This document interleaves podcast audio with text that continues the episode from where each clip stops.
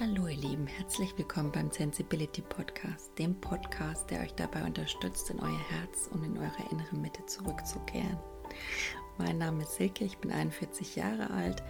Ich bin ein sensibler Mensch, der täglich auf dem Zen-Erfahrungsweg des Lebens wandelt und versucht, um, mit allen möglichen ja, inneren Mitteln, Methoden auf seinem Weg zu bleiben und äh, dabei spielt die Sensibilität für mich eine zentrale Rolle, auch die Erfahrungen, die ich aus diversen Höhenflügen und Krisenerfahrungen gewonnen habe.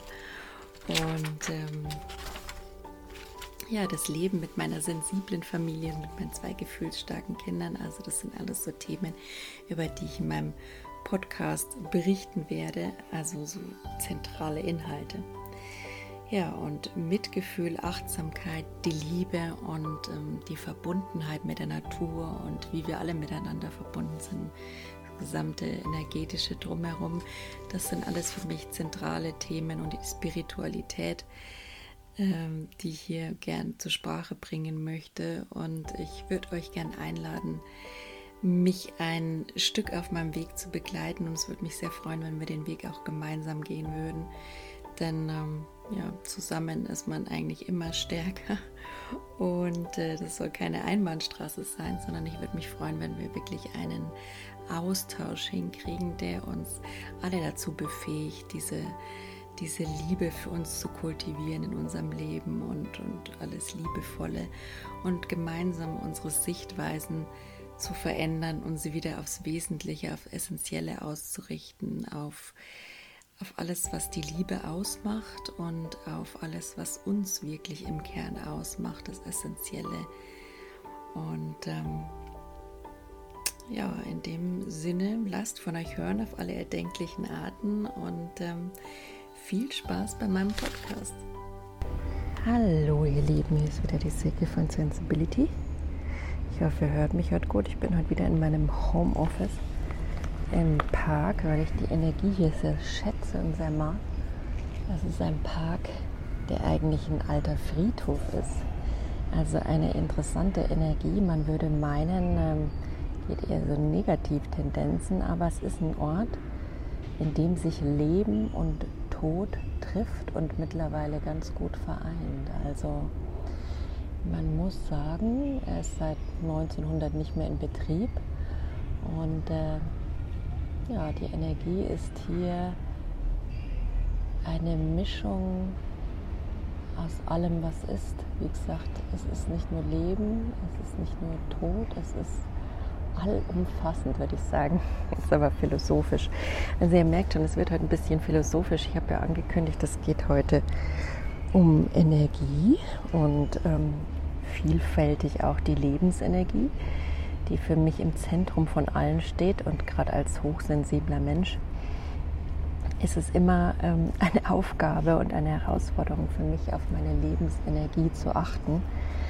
Und ähm, merke öfter mal, dass die knapp wird und äh, da einfach achtsam, liebevoll zu schauen, wie ich für mich sorge und euch meine Methoden und meine Inhalte weiterzugeben, damit auch ihr besser für euch sorgen könnt in unserer hektischen, herausfordernden Welt. Und ähm, ja, insofern heute an meinem Energie- und Kraftort. Denn es gibt auch Orte, die nachweislich eine stärkere Schwingung haben, eine stärkere Energie haben und deren, ja, wenn man da ist, ist es einfach schon mal heilsam von Natur aus, von Grund auf. Und ich habe das Glück, so einen Ort bei mir ums Eck zu haben, an dem ich gern wirke und arbeite. Und ihr seht, ihr, auch, ihr hört auch, es ist viel los, es ist mitten in der Stadt. Wir gehen auch ganz gern die Kindergartenkinder spielen und ähm, hier wird gepicknickt, hier wird gejoggt, hier wird alles gemacht auf dem Friedhof. Also wie gesagt, für mich das beste Beispiel dafür, das Thema, wie das Thema Tod auch ins Leben integriert wird hier. Ich, das ist zwar immer ja, gar nicht mehr allen bewusst, die hier tagtäglich spazieren gehen und rumlaufen, aber es ist schon was Besonderes, ja. Und äh, ich beschäftige mich ja zurzeit in dem Rahmen auch ganz gern mit dem Schamanismus. Und Schamanismus ist eigentlich auch eine Form der Energie Medizin, äh, sie nennen es energetische Medizin der Schamanen, also vor allen Dingen auf dem amerikanischen Kontinent schon. Ähm, die amerikanischen Ureinwohner praktizieren das schon vor 5000 Jahren. Gab es die Inka, die Maya, die Ureinwohner Amerikas. Ähm, klar, ähm, die hatten eine viel höhere Mathematik, astronomisches Wissen, das ist klar. Und ähm, bei uns, das ist so die amerikanische Seite, im östlichen Teil gibt es ja den Energiebegriff und die Energiedenke auch schon sehr viel, viel länger, seit ähm, mal den Aufzeichnungen geguckt in dem ähm, oder abgeschlinzt von einem Gelehrten in dem Fall, von dem Hinek Polenski, der da gesagt hat, seit dem, ungefähr seit dem 7. Jahrhundert vor Christus gibt es schon den ersten Mal die Erwähnung des Pranas, was ähm, für Lebensenergie steht in hinduistischen Texten. Ja? Also seitdem ist es schon in dieser östlichen Philosophie über Hinduismus, über den Buddhismus, in den Zen-Buddhismus und auch ähm, in dem äh, ganzen theravadischen, vedischen Yoga-Lehre auch integriert dieser Energiegedanke. Also wir bestehen aus Teilchen, aus Molekülen, als Elementen. Hey, jetzt wird es hier aber laut. Die Krähen sind wild, werden ja auch gerade gefüttert. Gibt ja auch Leute, die sich aktiv um die Vögel kümmern, immer ganz schön. Wobei ich immer finde, die finden hier schon noch genug Energie, die muss man eigentlich füttern. Ja?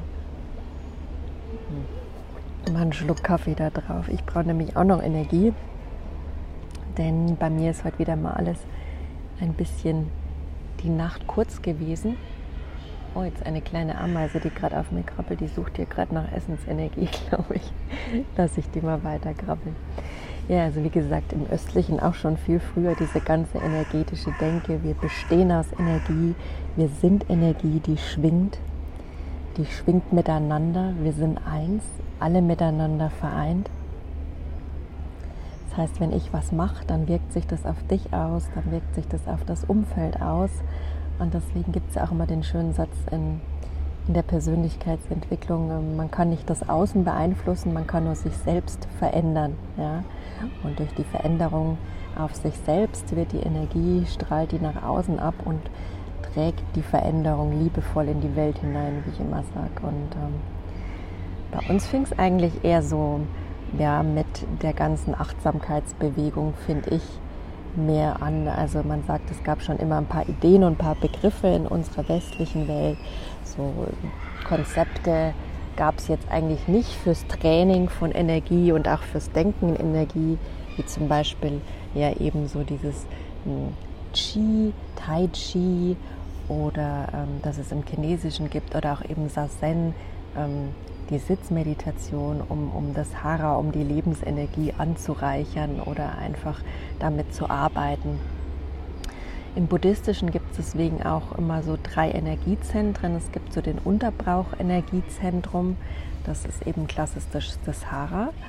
Und um den Bauchnabel, unterhalb des Bauchnabels liegt diese, diese Lebensenergie, Lebenskraft Hara. Und dann sagt man, es gibt noch den Herzbereich, der so seine eigene Energie hat.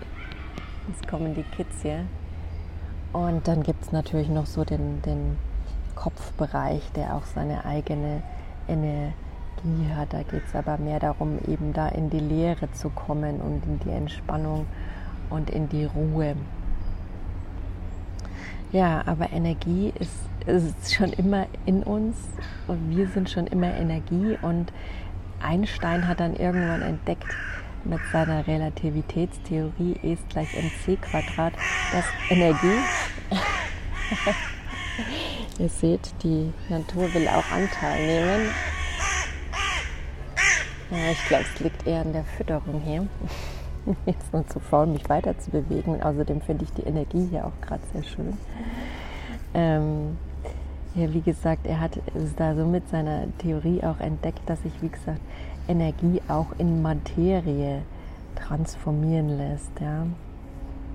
Und das ist für mich auch ganz so. Also ich kann an was denken, ich kann was visualisieren und je nachdem, wie viel Energie ich da reingebe, kann ich es auch für mich in eine Wirklichkeit bringen. Also zum Entstehen bringen, in Materie bringen. Also jeder von euch kennt sicher Vision Boards. Ich arbeite auch ganz gern mit und ich muss sagen, seit ich den mein Vision Board habe, in dem geht es viel um, um Familie, habe ich viel Energie da in Familie reingelegt, in bessere familiäre Strukturen, besseren Zusammenhalt, bessere Kommunikation, liebevoller.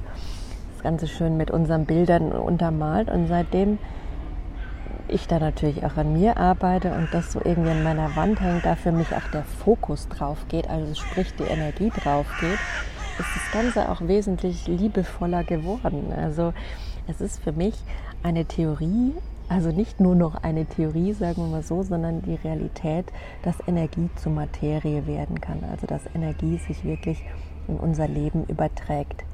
Somit sind wir wieder bei dem bekannten Satz, wir sind also Schöpfer. Ja, und ähm, das ist also, wie gesagt, keine Plattitüde, sondern realistisch. Und vielleicht wissen das die meisten von uns, wir haben es ja überall schon mal gehört, vom Gehirn, dass wir Schöpfer sind. Aber es bedarf vielleicht einer eigenen Erfahrung und einem eigenen Gefühl dafür, sich da reinzufühlen und das wirklich in sich aufzunehmen, dieses Wissen. Ja? Und weil wenn man das einmal so richtig verinnerlicht hat, finde ich von dem Herzensebene her, da arbeite ich gerade für mich noch dran, da bin ich auch erst gerade so am Anfang, die ganze Tragweite dieses Satzes wirklich zu erfassen, das wirklich in mein Herz aufgehen zu lassen, diesen Satz, dass ich der Schöpfer bin. Denn damit kommt natürlich auch ähm, Verantwortung. Und die Frage von Verantwortung ist dann immer, will man diese Verantwortung überhaupt tragen? Kann man die tragen? Also ich persönlich, ich bin ein Mensch, der schon viel zu früh in meinem Leben viel zu viel Verantwortung hat übernommen. Ja? Also es war für mich damals eine reale Situation zum Überleben, die musste ich dann mehr oder weniger für mich übernehmen, habe ich auch gemacht. Und jetzt wird es immer wieder laut, weil auch noch diverse, diverse Gärtner kommen mit ihren Geräten und den Park umpflügen wollen. Also es, wie ihr seht, es ist ein sehr lebendiger Park, an dem sich sehr viel Energie trifft. Und ich glaube, es ist kein Zufall, dass gerade wenn ich über Energie rede und das Leben und die Lebensenergie, äh, dass sich dann hier auch alles in der Bewegungsenergie manifestiert.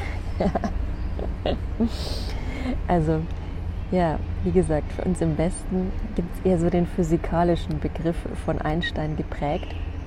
Aber in anderen Kulturen, in den östlichen amerikanischen, gibt es es eben schon sehr lang. Und ich wünsche mir für uns, dass wir da immer mehr hinkommen, denn ich finde diesen Energiebegriff so hilfreich und es kann uns so sehr helfen, wenn wir, wie gesagt, diese Schöpferkraft auch uns so richtig tief in unserem Herzen aufgehen lassen und da nicht nur den, den vielleicht etwas Aspekt der Verantwortung, der uns vielleicht erstmal Druck macht zu sehen, sondern auch den, die Freiheit, die uns das bietet, die andere Seite der Medaille, dass wir sehr wohl in der Lage sind, aus welchen Umständen auch immer, uns immer wieder rauszusteuern.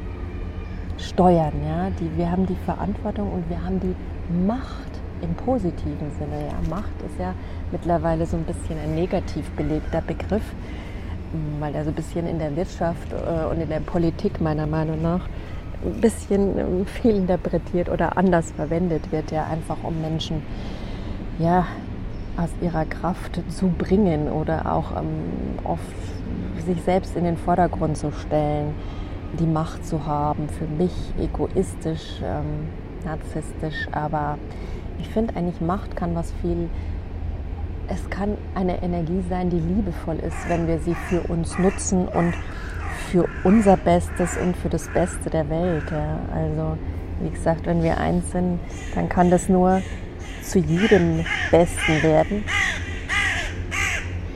Ihr stimmt mir zu. Die Raben krähen stimmen mir zu.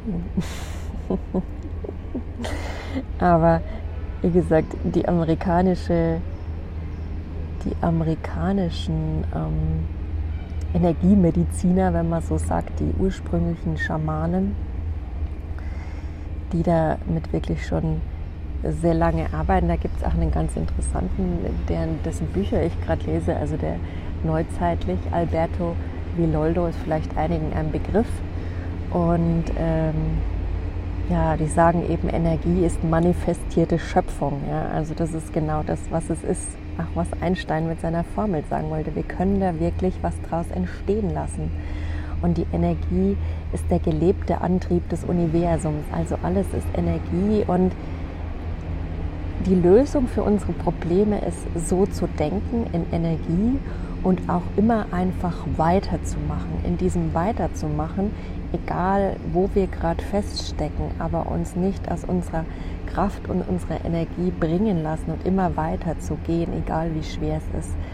Das ist, finde ich, für mich so die Lösung. Und ich weiß, es ist schwer. Ich war gesagt oft in, in Sackgassen, in Krisen, in ja, Sachen, wo ich gedacht habe, Mai komme ich da immer wieder raus. Und es geht jetzt auch gar nicht darum, dass ihr jetzt euch unter Druck setzt und sagt, es muss jetzt hier irgendwie weitergehen und so. Das, das Leben geht von Natur aus weiter. Es trägt euch weiter. Es geht nur so ein bisschen darum, sich mit der ganzen Energiethematik mehr mit der Veränderung zu arrangieren.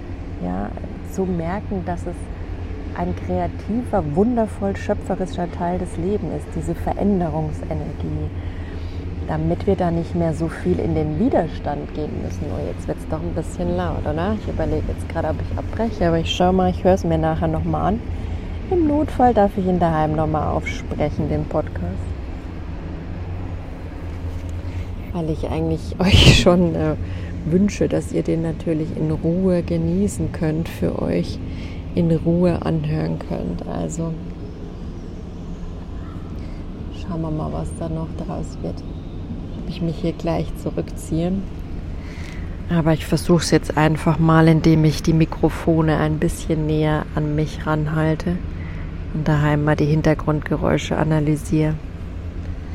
Also der Alberto Villoldo, seines Zeichens eben Neurowissenschaftler, amerikanische, und äh, der dann auch wirklich tief in die schamanische Lehre eingetaucht ist und danach im Amazonas war, an allen Gebieten, sibirischen Gebieten, überall, wo es Schamanen und die Tradition des Schamanismus eben gibt.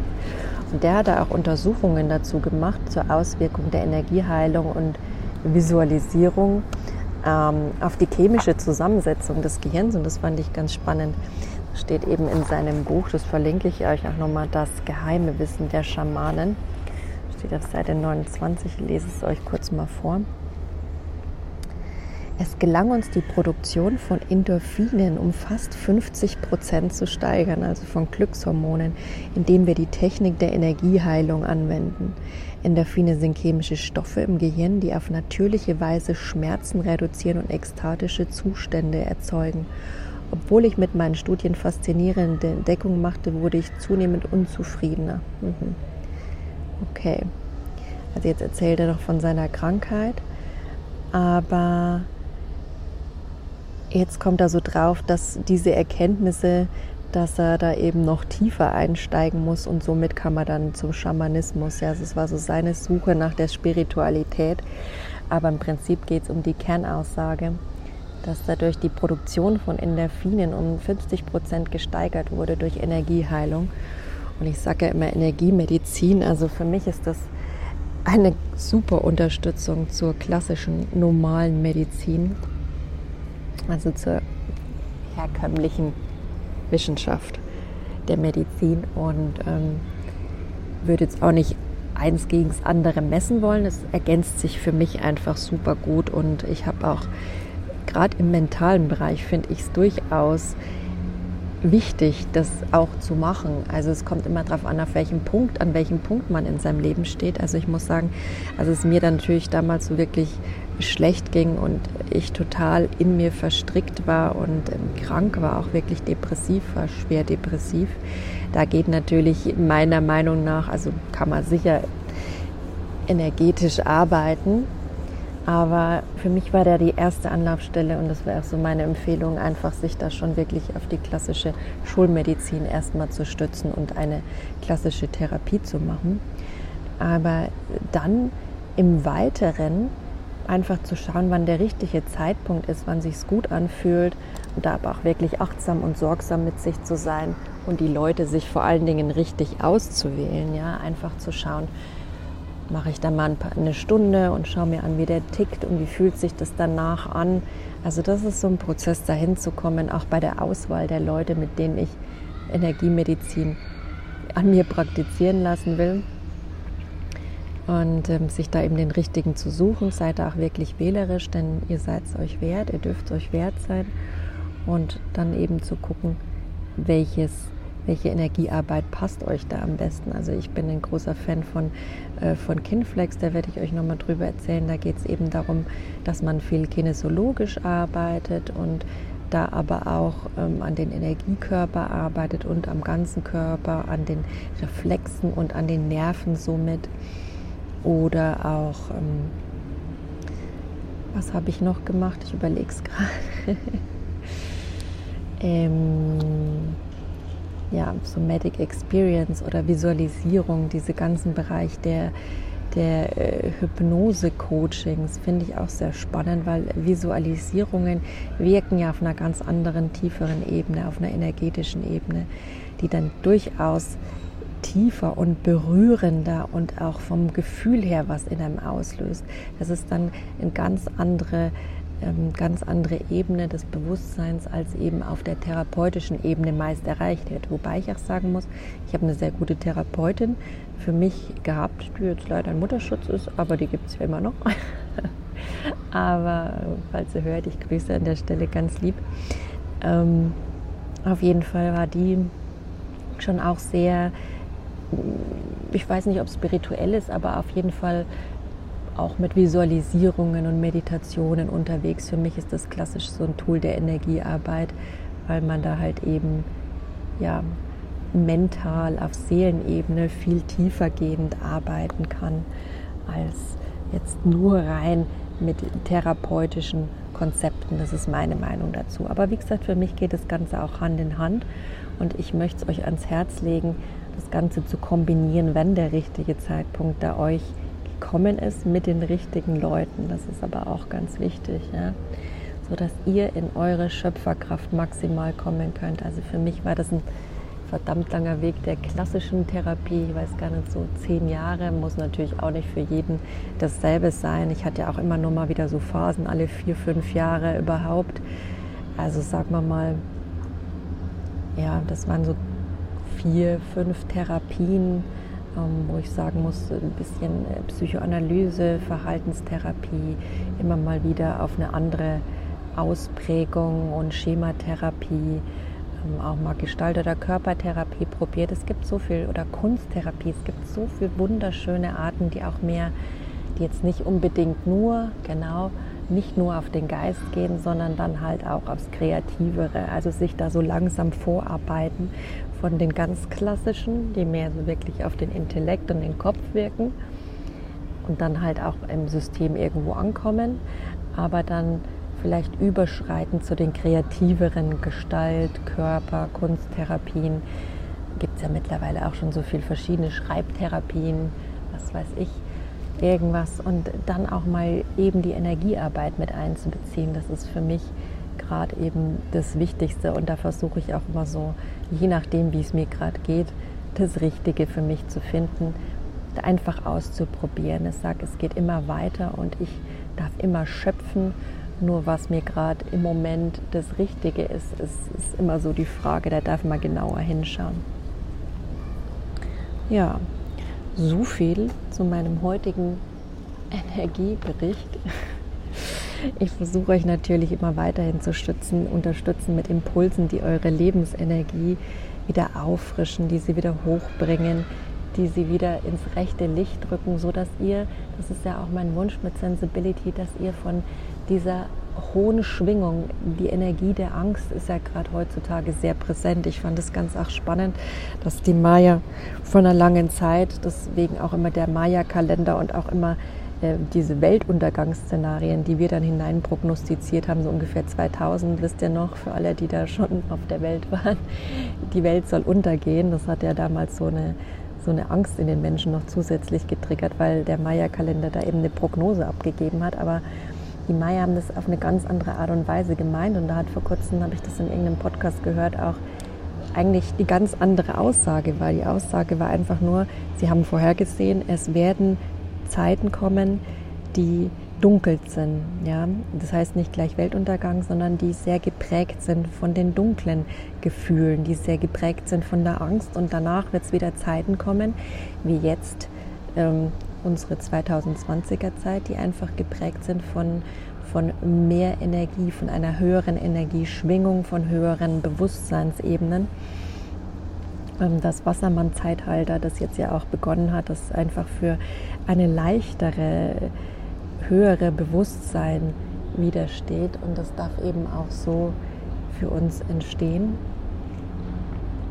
Also ich merke das ganz enorm, hochsensible, die da einfach Antennen haben oder sensible Menschen, kann man nicht von der Hand weisen. Dass es, also für mich ist das was, was in meinem Herzen schwingt. Aber da halte ich es auch ganz gern mit Buddha. Und da müsst ihr einfach immer schauen, ob das für euch auch passt. Ich suche jetzt gerade nach dem Spruch vom Buddha. Was ist der denn? Der hat da nämlich einen ganz guten Satz gesagt, genau. Komm und sieh selbst, was glaubhaft klingt und sich auch morgen noch als nützlich erweist.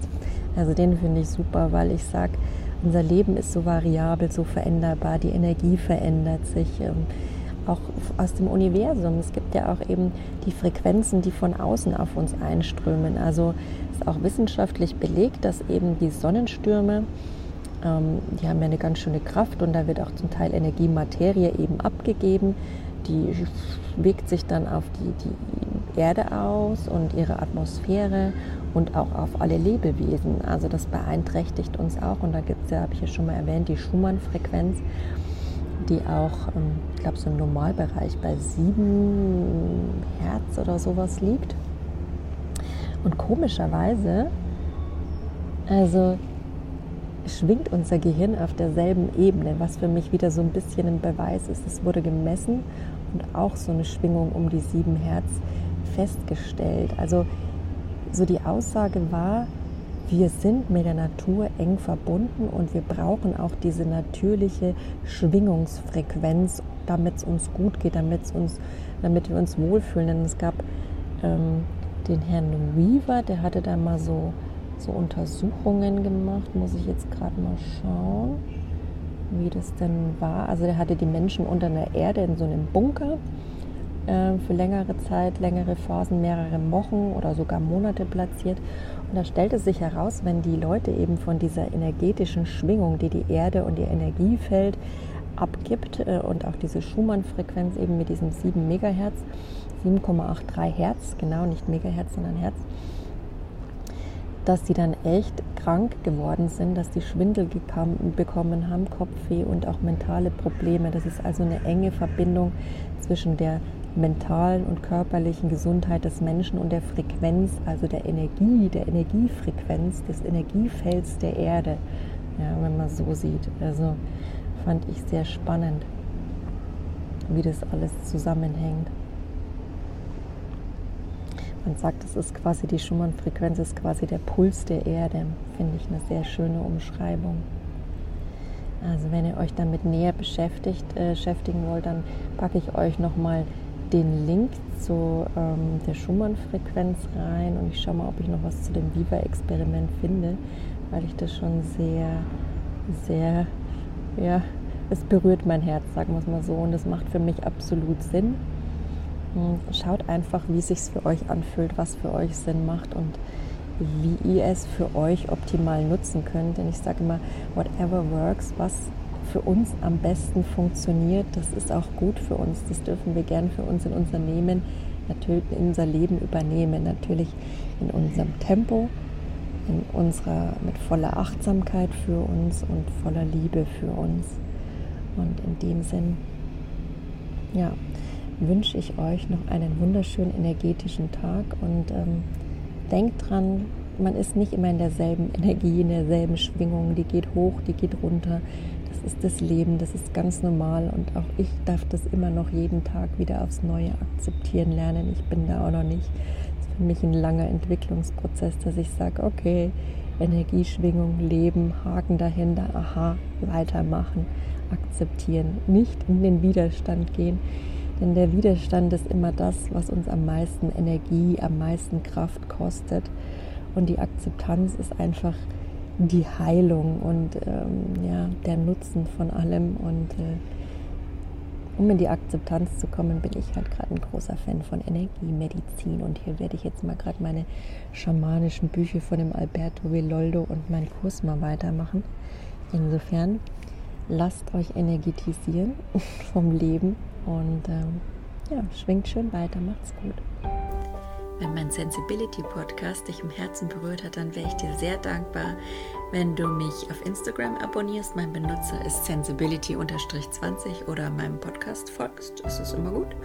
Ähm, oder wenn du weitere Impulse und Informationen über mich haben willst, dann schau doch einfach gern unter www.sensibility.de rein. Da findest du zum Beispiel meinen Blog oder eine Bildergalerie oder meine Quote Art Sektion.